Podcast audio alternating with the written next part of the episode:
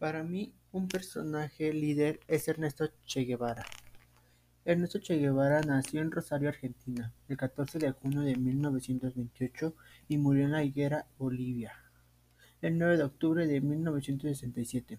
Conocido como Che Guevara, fue un médico, político, guerrerillo, escritor, periodista y revolucionario comunista argentino nacionalizado cubano. Fue uno de los ideólogos y comandantes de la Revolución cubana. Fue un símbolo de reverencia mundial, despierta grandes pasiones en la opinión pública, tanto a favor como en contra. Para muchos de sus partidarios representa la lucha contra las injusticias sociales, mientras que sus detractores lo juzgan negativamente. Dentro de sus acciones como líder, muchas de ellas cuestionadas, está el haber sido presidente del Banco Nacional de Cuba y ministro de la Industria de ese mismo país, gracias al expresidente Fidel Castro, con quien luchó en la revolución.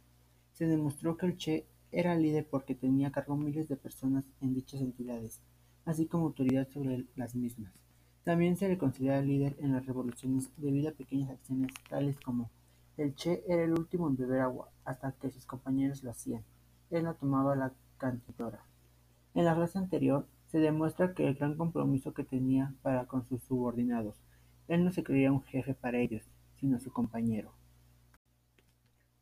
Ernesto Che Guevara se le conoce como un líder de la Revolución cubana, un líder que llevó sus ideales hasta las últimas consecuencias, siendo sus acciones cuestionables y polémicas. Guevara pregonó con el ejemplo, muestra la importancia que él da al ejemplo, no solamente posicionando su persona como modelo ejemplar, sino a los revolucionarios como modelos de los seres humanos. Guevara contenía una personalidad estricta, de carácter fuerte y con un alto grado de persuasión y a su vez de entendimiento. Se trata de un líder que tomó decisiones jugándose el todo por el todo, en un escenario donde una mala decisión podría llevar a la muerte, donde los resultados no devienen de los intentos, que la planificación y la estrategia son pasos fundamentales, que arriesgarse el todo por el todo puede terminar en la nada y que sin arriesgar la nada está asegurada. Considero que el Che Guevara fue un líder al estilo democrático consultivo, debido a que buscaba la participación y escuchar las preocupaciones y problemas de los demás.